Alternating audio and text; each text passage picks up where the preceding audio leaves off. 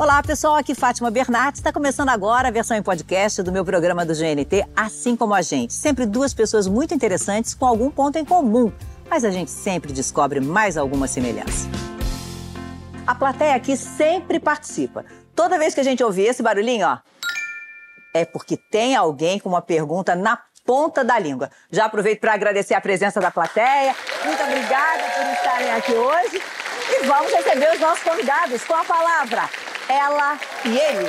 Oi, gente, aqui é a Carol Conká e eu tô aqui nesse programa maravilhoso, assim como a gente. Eu adoro falar, eu adoro trocar ideia, filosofar, aprender. Então eu tô muito grata, muito feliz por participar desse programa. E se fizer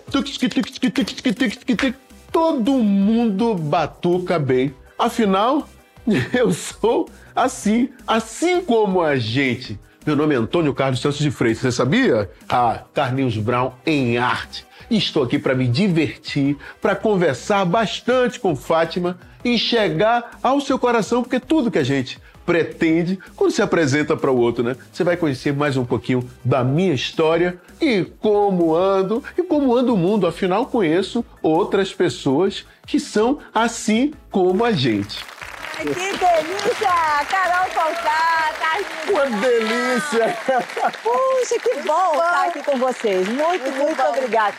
Como eu disse, a gente tenta um ponto em comum. Para vocês era muito explícito esse ponto em comum, que era a música, a paixão pela poesia. Mas eu acho que eu, eu encontro outras semelhanças. Vamos ver se vocês concordam. Eu Sim. acho que vocês dois têm muita atitude Sim. e uma personalidade muito forte. Sim. Queria saber se isso já aparecia lá na infância ou se isso foi sendo construído. Ah, eu já nasci assim. eu nasci primeiro de janeiro, né? Minha mãe fala que eu já, já nasci estreando, assim, ó, bum!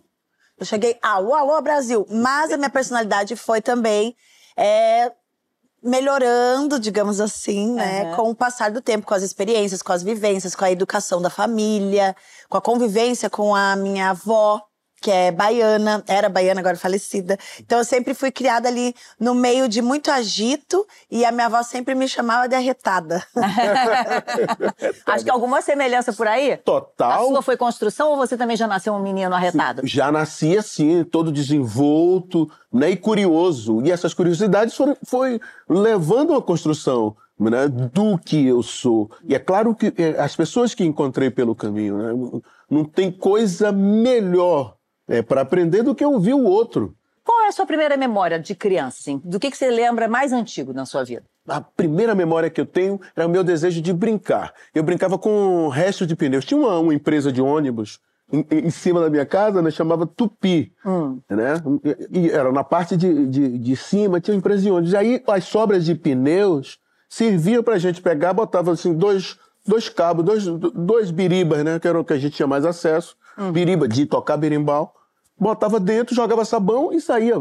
Eu amava fazendo aquilo. Que fofo isso! Qual é a sua primeira memória? A minha primeira memória é eu colocando as bonecas, ursinhos no sofá e cantando pra eles. Já cantava? Já, eu, era, eu sempre fui muito exibida, né? Desde Não criança, diga. assim, imagina.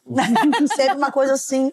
E a minha mãe, quando ela me via cantando ou inventando alguma coreografia, ou cantando alguma coisa, inventando uma música, ela me colocava os domingos na frente dos familiares e falava, agora com vocês, a Carol. E aí eu ficava lá, tiquiti, tiquiti. e aí eu botava as bonequinhas, aí eu tinha um, um grupo de amigas, a gente se fala até hoje.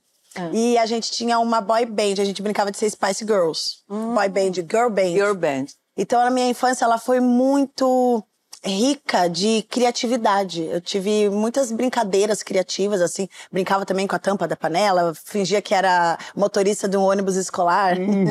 Por outro lado, a gente conversou já algumas vezes, eh, né? Estivemos juntos em outros programas, no encontro, e você me falou de uma adolescência difícil com seu pai. É. Por conta de afeto, mas também de muito problema com a questão do alcoolismo. É. De que maneira essa parte também ajudou na construção de quem você é hoje, influenciou quem você é hoje? É, impactou bastante porque a, a, parte chata, né, da doença do alcoolismo é que a pessoa que tem essa doença, ela não consegue controlar. Então, assim, dentro de casa eu sentia muita falta dele. Quando ele estava, ele estava num estado que não era muito legal. E quando ele não estava, ele estava na rua, não sabia onde ele estava. E eu tinha, eu, eu lembro de um, de um sentimento de vergonha porque o, o, colégio, às vezes na escola, o professor falava, ah, vamos fazer aula, fazer trabalhinho em casa. E eu tinha muita vergonha de levar meus amigos pra minha casa. Receio dele estar Sim. alcoolizado. E aí eu inventava alguma coisa, alguma desculpinha pra ninguém na minha casa, porque o dia que de fato acabaram indo, eu passei vergonha. Então isso me deixava um pouquinho assim. E nessa fase, Retraída. difícil entender que aquilo é uma doença e que muitas vezes não é uma questão de caráter e de querer ou não, né? Sim, eu só E a própria entender- pessoa também não entende às vezes. É, ele não entendia. Eu só fui entender aos 14 anos, depois que ele faleceu, né? Ele faleceu aos 34. Muito jovem. Muito jovem, ele era tão lindo. E aí eu, com 14 anos, eu falava, meu Deus, mas por que ele foi embora? Como assim? Ele não me ama? Por que ele prefere ir pro bar do que ver a minha música nova? Que eu gostava de apresentar as musiquinhas pra ele. E aí a minha mãe foi me explicando que aquilo era uma doença. E eu consegui ter, sentir não só empatia pelo meu pai, mas compaixão, né? Você também, Carlinhos, assim, deve ter se identificado com uma, uma, uma adolescência também difícil. Não, não só pela questão da dificuldade financeira, não. Mas assim, eu queria entender porque eu li que você chegou a morar na rua. Sim. O que, que aconteceu que te levou até a, a essa experiência? Eu vim de uma experiência e de uma vivência comunitária também de forte grau de alcoolismo, né? justamente por uma depressão profissional. né? Os homens têm uma tendência enorme a se envergonhar quando ele não tem o que trazer para casa e desconta né, na bebida que, por sua vez, o, né, o, o, o escárnio e a vergonha leva-se até casos de você descontar na família né? em alguns casos. Mas é, é, é, essa depressão ela está muito ligada à, à, à vergonha do, de não ter o que levar.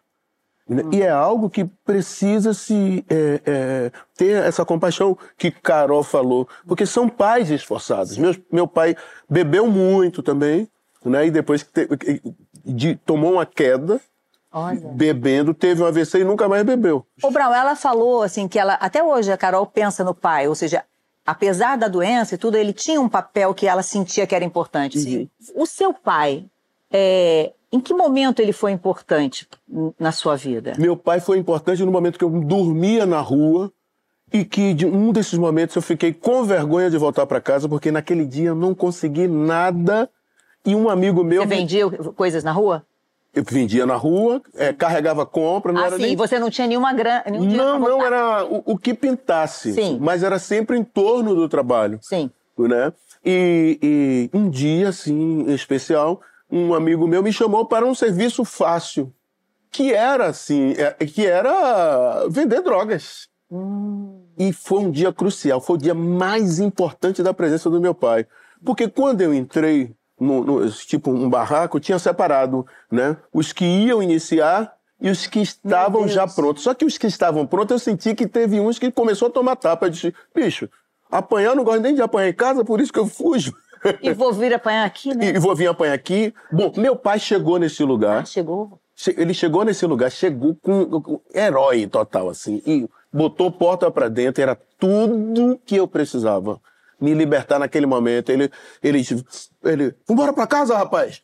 O que, que você tá fazendo aí? Aí me puxou, e no que ele me puxou, vários outros colegas que estavam comigo, né, com medo, ou outros pivetes, assim chamados, com medo, foi junto. Saiu e a galera. turma se assustou, né? Porque imaginou que era um policial e meu pai tem uma voz grossa, não sei o quê. Que bom, né, que seu pai chegou naquele momento. né, Bororó é pra, pra, pra esse resgate, né? Aham. Agora, me diga uma coisa. Jorge com J. Ela é Carol com K e ele é Jorge, É Jorge com. J. Ai, gente, ele é tão lindo. Ele é muito lindo, querido, gente boa, cheiroso. E a voz grave, gente, a voz dele é muito linda. Ai, eu sou muito fã dele. Ai, Tem que ser. Não é? É muito bom. tem que Agora, ser essa pressão... Oi, Fátima, boa noite. Como é Meu seu nome? Meu nome é Ana e a minha pergunta é para o Carlinhos Brau. É. Carlinhos, eu gostaria de aproveitar o gancho da Carol, né? Como que você faz para conciliar a educação dos seus filhos e a carreira? É, porque a- ela estava dizendo... Até é verdade, ela estava dizendo que com a mulher acaba esse peso sendo maior. É É, exatamente. isso? Assim como a gente, sabemos É. maravilhosa. É, é, seu programa tem coincidências já que são notórias. Então, é, é assim como a gente. Antes da sua resposta, eu gostaria de dizer que eu também sou filho de uma gravidez precoce. Olha. Sua né? mãe. Minha mãe me trouxe ao mundo ainda com. para completar 15 anos. Né? E isso foi de uma dificuldade gigantesca para ela. Nossa. E aí, quando eu tomei consciência disso, já tem um amor, né? Que eu tenho pela minha mãe, então, então duplicou. Então, como seu filho, né, eu também tinha uma timidez, e eu busquei cortá-la. E busquei na arte uma expressão de orgulhar a minha mãe a cada segundo. Olha. Ah, Minha mãe é minha correção, assim, no meu caminhar. É minha correção com meus filhos, que por sua vez, pelo fato de viajar tanto, às vezes não tenho a oportunidade de estar ao lado, mas quando estou, eu busco dar essa qualidade de atenção. Né? Eu ainda tenho filhos pequenos, eu tenho, tenho uma filha, Madá, de dois anos, Ai, que e fofo. tenho é, é, Daniel, Madá nasceu na pandemia, né? e tem Daniel, já de cinco, e tem uma minha filha mais velha, Nina, tem 30. São oito filhos. São né? oito. Chico fez 27. Miguel, Clara, Cecília, Leila. Gente, que chique. É, é uma turma Ô, sensacional. Mas, ô, Brau, isso será que renova essa criança que muita gente enxerga em você? Quer dizer, eu faço, fiz o The Voice Kids com o Brau e percebia uma identificação muito grande das crianças. E eu ficava imaginando, porque a gente olha para ele como mestre. É. E eu acho que as crianças olham para ele como um igual. Eu, não, Sim, eu exatamente. fiquei nessa dúvida. É. O, o que, que- o que, que te aproxima assim delas? O, o- o brincar, o não me vitimar por ser uma criança que trabalhou. Eu busco brincar agora. Agora que é o tempo de fazer. Lá eu não Exato. tinha dinheiro para comprar brinquedo, não. Agora eu tenho. É. Olha, que, olha que diferença. Mas vou fazer uma, uma provocação. Hum. Não tem uma revolta? Se ela um dia não brigou com Deus, falou: ah, pelo amor de Deus, por que comigo de novo? isso? Claro. Por que Acontece isso também. Acontece, mas aí Como é você- que volta pro prumo? A espiritualidade é que me É, traz pro isso. prumo. Se eu estou aqui aprendendo e se eu estou construindo um repertório de felicidades, eu preciso conhecer a dor. Exato. Né? E justamente para poder apresentar às pessoas. E, e mais ainda, apresentar a ideia que eu tenho sobre a vida. Se eu errar, eu estou errando justamente para ensinar os outros a acertar. E eu posso errar na TV, por exemplo. Opa! né? E Eu isso que sei. eu, eu também, eu várias vezes, né? Né? Já já vamos falar sobre isso. Não, eu várias vezes. Então, então é, quando eu erro na televisão, sobretudo em um momento que você está ao vivo, você tem milhões de pessoas, você tem uma energia ali juntando com você. Carol, na depressão, que você já falou que teve lá na época do, do seu filho e em outros momentos também, pós-BBB, que a gente vai falar daqui a pouco, mas a fé também te ajudou de alguma maneira ou o que que te ajudou nessa A superação? fé. É? É a fé. Porque sem a fé você fica é, fraco. É como se você não. Você fica leve, fraco, não é legal. Então, se você não tem uma crença numa, numa coisa, você não tem um propósito. Se você não tem um propósito, você fica. se sente vagando. Então, eu tive. Eu, eu descobri com o passar do tempo que eu tenho uma predisposição para depressão. E isso se deve ao fato de eu ter convivido numa casa onde meu pai estava sempre assim, altos e baixos. Então eu tinha três pais, que era dentro dele. Então era ele normal, aí tinha ele bêbado em crise de abstinência. E aí ele sempre fazia promessas que ele não conseguia cumprir. E talvez por eu ter visto muito com frequência essa montanha russa, eu acabei adquirindo essa predisposição para o desânimo. E só que eu sou uma pessoa muito animada. Eu sou muito animada, mas quando é para ficar triste, eu fico muito triste. E aí eu já tive pensamentos de desistência da vida.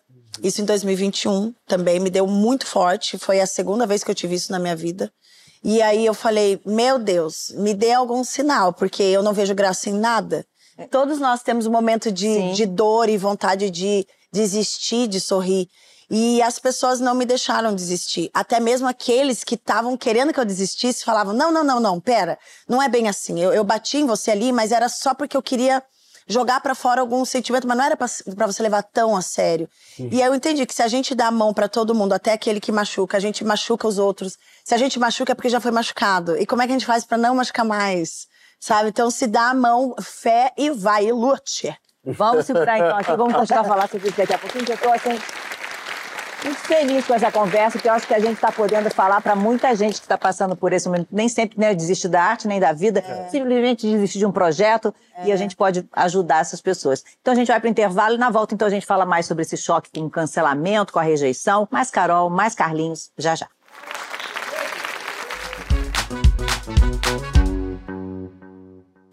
Estamos de volta com Carlinhos Brau e Carol Conká. A Carol estava contando do No período pós é, a rejeição que ela sofreu no BBB, o Carlinhos talvez tenha vivido um- o primeiro cancelamento da história, assim, né, Carlinhos? Porque ah, ele sim. teve no Rock in Rio em 2001. Maria, sim. E foi assim, é, durante a sua apresentação, uma violência, né? Porque as pessoas tacaram garrafas e O você não inteiro. desistiu ali Não. também.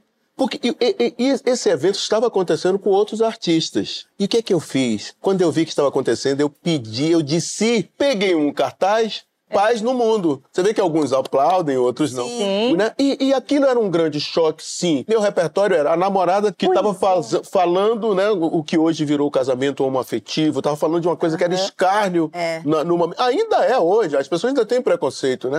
E, e- e- e- que dizia e que digo claramente, você não precisa ser gay para ir de contra o homofob- a homofobia e, Sim, o e o racismo. racismo e tantas outras coisas.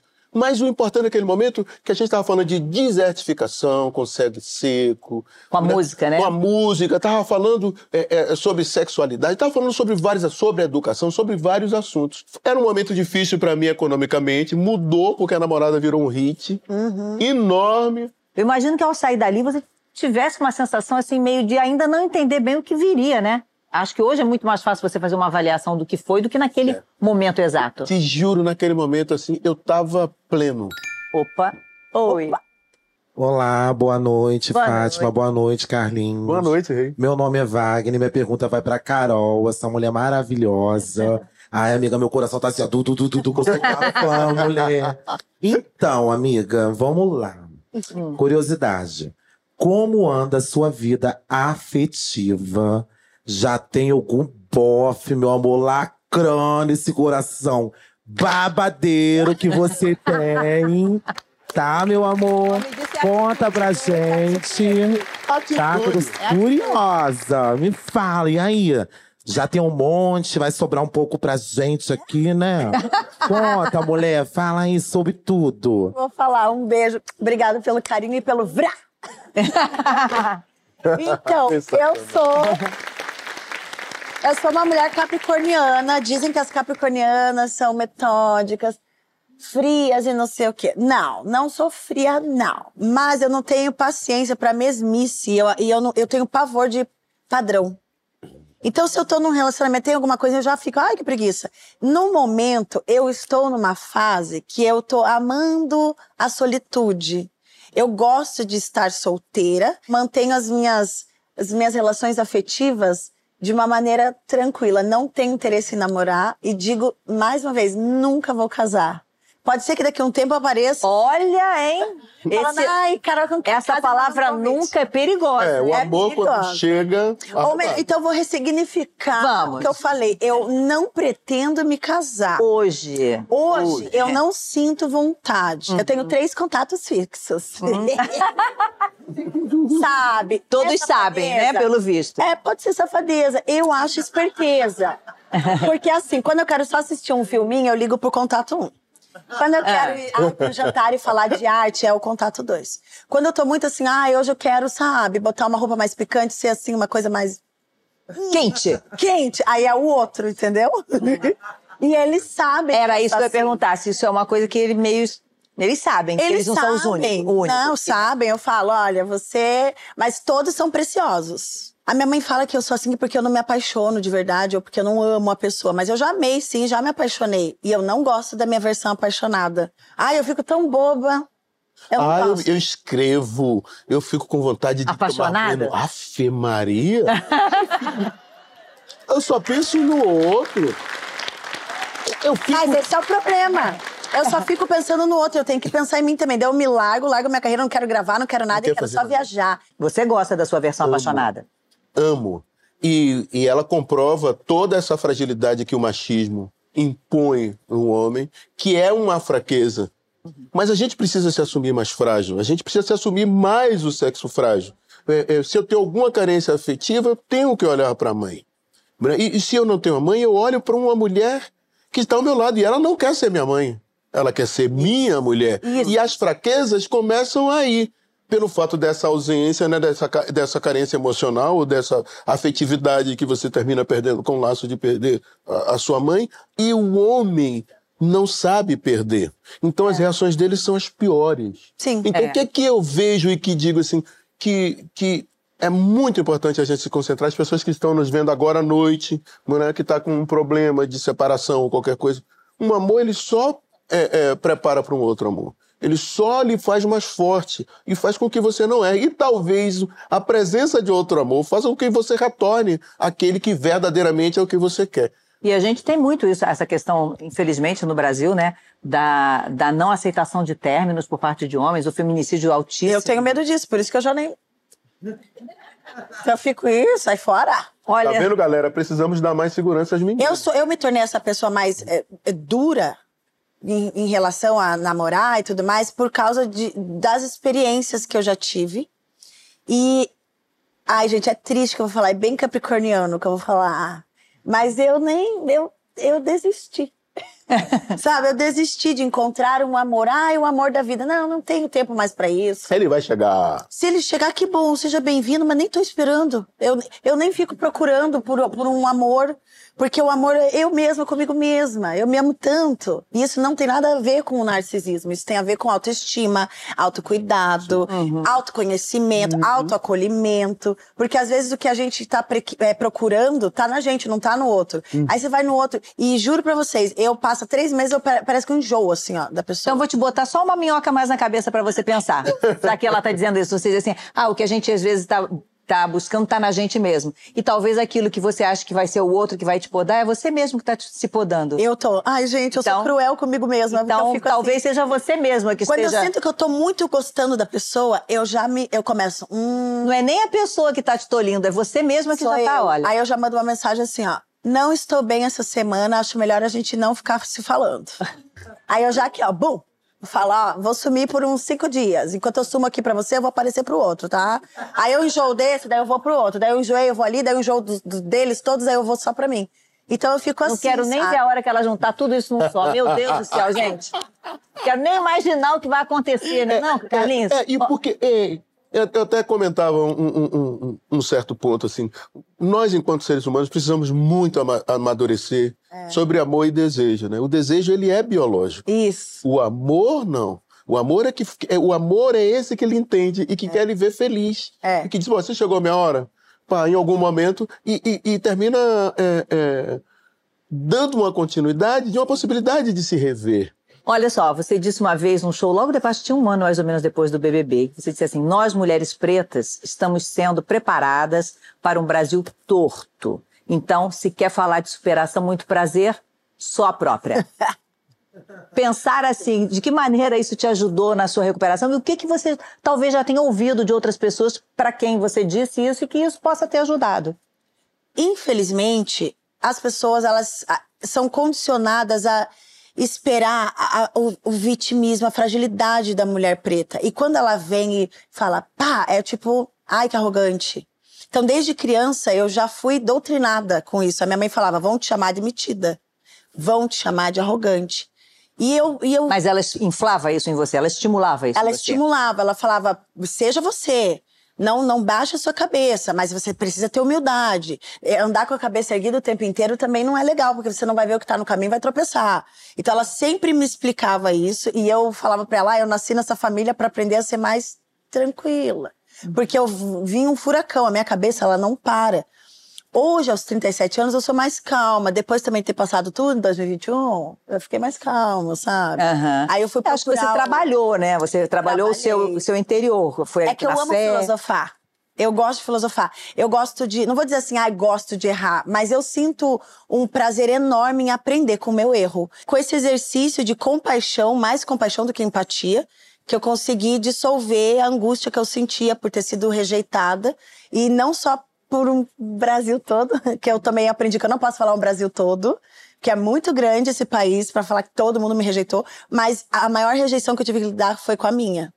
E ela, essa que doeu mais. É, eu lembro que você disse que você descobriu que você tinha aberto mão da Caroline, que ela É. tinha desaparecido da vida dela. Você estava só a parte externa. Só a Carol Conká, só a Mamacita, só essa, essa parte que todo mundo conhece. Mas você internamente estava abandonada, né? Tava. Teve um resgate aí dessa, Teve. de quem você era. Mas, Brau, você acha que, por exemplo, a questão do racismo, ela, ela explica um pouco essa, talvez a agressividade lá atrás, em 2001, no Rock in Rio, é, a forma como o- um artista negro é, É visto. é visto? Sim, sim e, e porque cada artista ele é um efeito contemporâneo da sua vivência. Carol tem 37 anos. Ela já é revisão de muitas questões.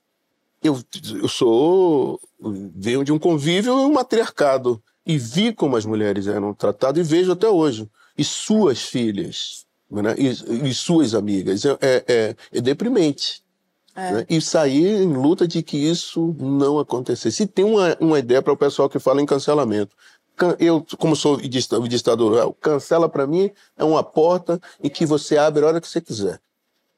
Qualquer um pode fechar, mas você também pode abrir É. dentro da sua estrutura e da sua visão.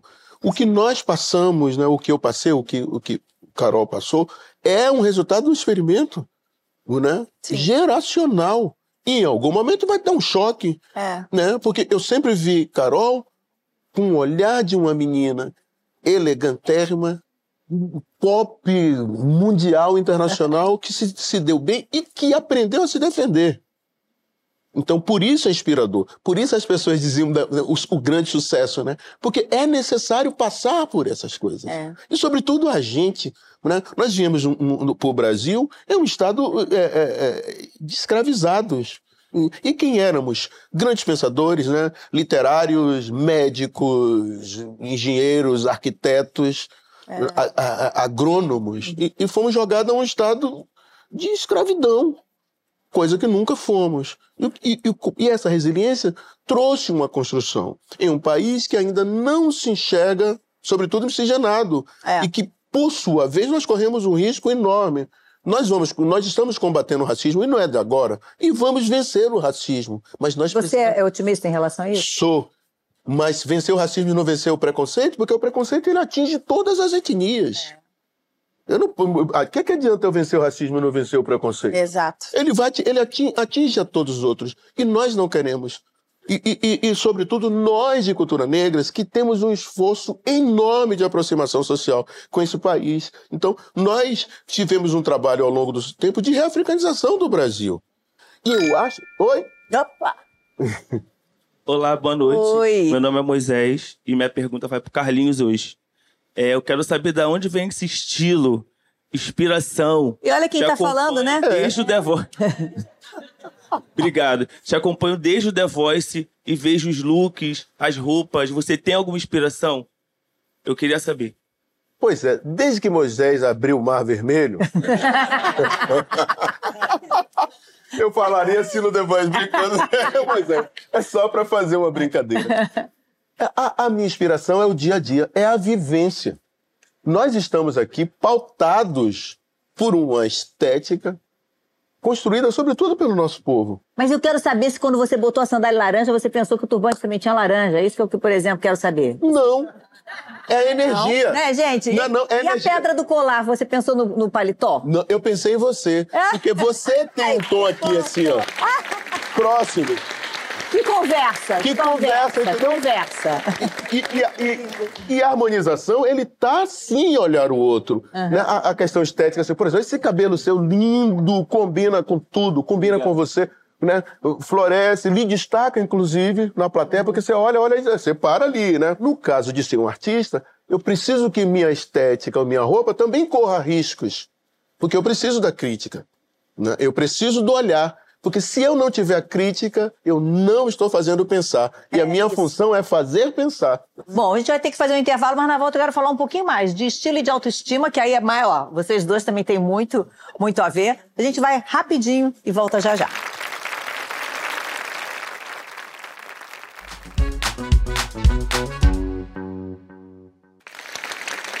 Estamos de volta com Carlinhos Brau e Carol Conká. A gente estava falando de estilo, de muitos pontos em comum. Aí vai para o intervalo e eles continuam. Eu também sou assim, eu também sou assim. Carol, você também é uma artista que tem um estilo muito próprio. Como é a construção dessa imagem que você quer mostrar para o seu público? Gente, é na mesma linha do Carlinhos. É uma coisa assim, eu me inspiro na vida, na experiência, e eu brinco que é um, um, um, momento de alquimia. Então eu, eu pego uma roupa, eu falo essa saia com esse aqui. Qual, o primeiro ponto é qual é o meu humor de hoje? Uhum. Como eu estou me sentindo? Ah, hoje eu tô mais introspectiva, então é esse look aqui. Ah, hoje eu vou na Fátima, então eu já boto uma unha aqui, eu já boto um saltinho. Bota já a perna pro jogo. Olha, já fico bem boneca, entendeu? Já fico assim. É verdade que você se achava feia em criança? Ah, eu me achava feia quando era criança. Porque eles ficavam falando que eu era feia. Na escola? É. Eles falavam feia. E você ainda não tinha como ter força pra dizer pra eles, não Eu sou. era boba. Eu, eu fui aprender a ficar mais assim, pá, mais linguinha de chicote com 10, 11. Que momento você fez a as pazes com o espelho? Em que momento você olhou e falou assim, não, eu sou bonita assim? Então, foi aos 16. Foi, foi mais tarde. Olha, foi muito tempo. Foi. Eu alisava o meu cabelo e aí eu conheci um menino e ele virou meu namorado. A gente ficou namorando uns três anos e meio. Daí a gente separou. Aí lembra que eu fiquei três anos com o pai do Jorge? Aí eu separei do pai do Jorge e voltei com esse primeiro namorado. Então, no total foram seis anos e meio. Ele me fez parar de alisar o cabelo e ele é um menino branco. Ele chegou pra mim e falou: Por que você alisa o seu cabelo? Eu falei: Ah, é porque eu fico mais bonita. Ele falou: Não, não, não, não, não. E ele falou: Olha a sua testa, o seu nariz, o seu, seu sorriso é tudo largo. Você não acha que o teu cabelo. Ele falou aquilo, pra mim foi a coisa mais linda que eu tinha ouvido. Aí na mesma semana eu fui num salão e falei: Raspa. E o pessoal do salão falava: Não, raspa, não, raspa. E tava aqui, ó, lisinho, brilhoso, lindo. Aí eu falei: Não, pode raspar. Raspou. Gente, quando eu fui pro colégio, era tanto xingo. E eu não ligava. Porque Agora, você tava é, abastecida de amor ali. eu tava abastecida. O nome dele De é amor Rafael. próprio. E eu ficava, mas o Rafa gosta de mim assim. E quando ele me viu, ele quase chorou. O olho dele ficou cheio de lágrima. E ele falava: Você é muito linda. E eu carequíssima. Eu falei, ah, então é isso. Então essa sou eu. Nesse dia eu me senti muito linda. E desde então eu fiquei insuportável de linda. Você, Carlinhos, sempre, sempre teve em paz com o espelho ou não? Não, porque Não? na minha infância eu percebi eu com o nariz desse tamanho, nariz de borracha, na- nariz de panela, nariz de, de tu- Até no Rio eu ganhei o apelido, nariz de túnel dois irmãos. Meu Deus! Mas olha, Gente, que mas isso, mas olha, gente, as pessoas Mas- riem, mas- mas, Eu mas não quero rir. Não, não dói numa, numa criança? Não, nunca liguei. Ao contrário, sempre achei en- engraçado, Ah porque é, é, é, é, você fazer gozação era um fato normal. Hoje chamam de bullying. Eu devolvia com outro. Você olhava, eu- ah, você, cara de camelo? Mas você se olhava assim no espelho, e em que momento você olhou no espelho e falou assim, não, eu sou muito bonito? Não, não, não. Eu, não- eu só me achei bonito quando eu namorei a mulher mais linda do bairro. Aí eu me achei bonito. Aí eu me achei Alain Delon.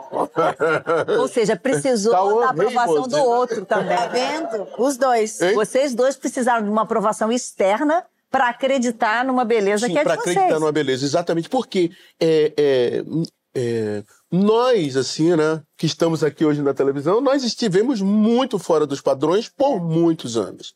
Não, é? Não se viam, né? Não se via, então não nos víamos em capa de revista, É. não nos víamos na televisão assim, né? As oportunidades que eu tive de ver na televisão com Milton Gonçalves, com Leia, né? Léa E- Garcia, e, com né? Léa Garcia e, e- e- e- e outros grandes atores. Né, estavam muito ligados à escravidão. E o Brasil, através da África, deu um estilo para o mundo que é o funk, por exemplo, o funk. Quem não entende o, o funk carioca, o funk paulista ou o funk brasileiro como está é, é, é, sendo notado, saiba que isso é um dos maiores resultados do terreiro do Brasil. Isso é um dos maiores resultados de, de um movimento de Umbanda, que é um movimento ecumênico, que a gente também já nem sabe que existe. Ou seja, Umbanda a, a, a, é, atravessou séculos avante, assim, ó, porque nela tem todas as espiritualidades.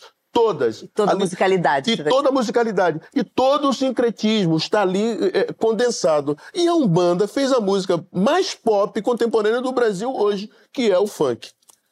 Bom, bom.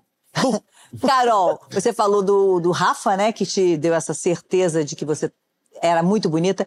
Sua mãe. A minha mãe teve uma participação muito grande. Minha mãe, meu pai, minha família sempre me enalteceram. É, porque como você contou no início, né? Chegava a visita, você estava no meiozinho Sim. da sala lá pra, É. se apresentar, né? Sempre me enalteceu. Eu fui, eu fui me sentir feia indo pro colégio. Pois é, o colégio, a gente, a gente É. tem que superar isso, gente, porque o colégio ainda é um lugar Eu tenho trauma. de muita é, opressão para uma criança negra. É. As metodologias de ensino, elas precisam ser muito mais apoiadas à família. Porque os professores, eles não podem substituir o papel da família. E, de um certo modo, né, a, a família, às vezes, é, vai e deixa o filho É, ali é um tripé, pra né? esperar um resultado. Por, por outro lado, ele tem curiosidades que só vai descobrir ali. E, às vezes, é no escárnio, é na gozação que ele passa a se descobrir. E, só que uma criança, ela não tem uma percepção de que ela está incomodando alguém. Eu lembro que uma época eu pedia pro Papai Noel, assim, pra me transformar numa branca. De tanta dor que era ser negra. Aí eu falava, por que meu pai largou a escola? Por que minha tia largou a escola? E aí minha mãe começou a contar o porquê. Aí eu falei, ah, eu quero largar também, porque pelo mesmo motivo, que é a minha tia, um belo dia, ela foi se defender dos meninos, acabou agredindo eles, porque ela estava todo dia sendo agredida. Quando ela devolveu, ela foi convidada a se retirar sair. Do colégio. O meu pai não aguentou a mesma coisa. Aí chegou uma hora eu falei, não, então eu vou brigar com Deus e o mundo. Eu não vou ser chamada de nomes que, eu, que não me pertencem. E aí eu comecei a, a brigar. E aí com 16 eu já tava fazendo rap. Aí eu já comecei a falar tudo nas músicas. Como a arte foi fundamental para esse salvamento, né? É, aí eu comecei a falar sobre como que eu me sinto, como que eu gostaria de me sentir. Tudo através da música. Eu falava, aquela pessoa racista lá do outro lado da cidade ou do país vai ouvir essa música. Então eu preciso fazer essa música bombar. Eu preciso fazer o melhor refrão, bem chiclete, pra f- entrar na cabeça daquele racista. E ele vai cantar a minha música. E é assim hoje. É assim. É assim que você transforma. É assim que eu transformo. E então, Fátima, até encerrando o nosso, nosso- esse, esse pequeno papo aqui, vamos lutar para que a gente tenha uma matéria, né? Para que a primeira matéria curricular de uma escola seja a convivência. E depois a gente parte para o que interessa. É mais fácil aprender quando está todo mundo num ambiente tá mais todo mundo saudável. num ambiente mais saudável. Com certeza. A gente começou o programa com você dizendo quem você era, Carol, e você dizendo quem você era, Carlinhos. Vou pedir para você agora, depois dessa conversa, dizer quem é o Carlinhos Brown para você. Carlinhos é uma entidade, um mestre, um. Gente, ó, meu olho até brilha. Porque eu acompanho o Carlinhos desde a minha infância. E você é uma grande referência pra mim, tanto de estilo, tanto quanto musical, estilo de look, estilo de pensar. Quando você tá no The Voice, numa TV aberta, eu paro pra te ouvir falar, porque realmente é um é uma entidade. Eu não sei se é assim que você se sente, mas eu te enxergo assim e pra mim você é isso e ponto. Pronto. e quem é a Carol depois dessa conversa para você, Carlinhos? Rapaz, Carol é o resultado positivo da mãe dela. Eu vejo que Carol traz uma esperança às minhas irmãs, né, é, é, de vivência, e as minhas irmãs né, das comunidades do Brasil, de que sim, pode se vestir sim, pode mexer o cabelo, sabe, pode falar, pode se expor, pode cantar, pode entrar em qualquer estilo de música. né. Carol é esse Carol com K, né? esse, esse Carol com K é justamente toda a ideia positiva do que vem a ser a mulher brasileira. De que não abaixa a cabeça, diz o que pensa e vai em frente.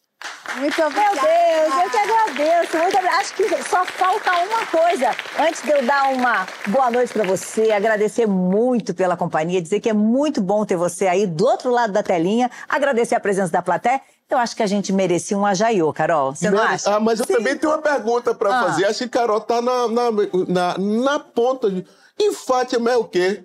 Fátima é assim como a gente. Ah, que eu amo! Então, a gente vai dizer, e Fátima é o quê, minha gente? Assim como a gente! Muito obrigada! Então agora Adorei. vamos oferecer pra todo mundo aquele ajaiô, Vamos. que é aquela energia, não é? Aquele Vamos, falar. vamos. Um, dois, três e... Estamos felizes! Assim como a gente! Quem está mais feliz, levanta a mão e dá um grito!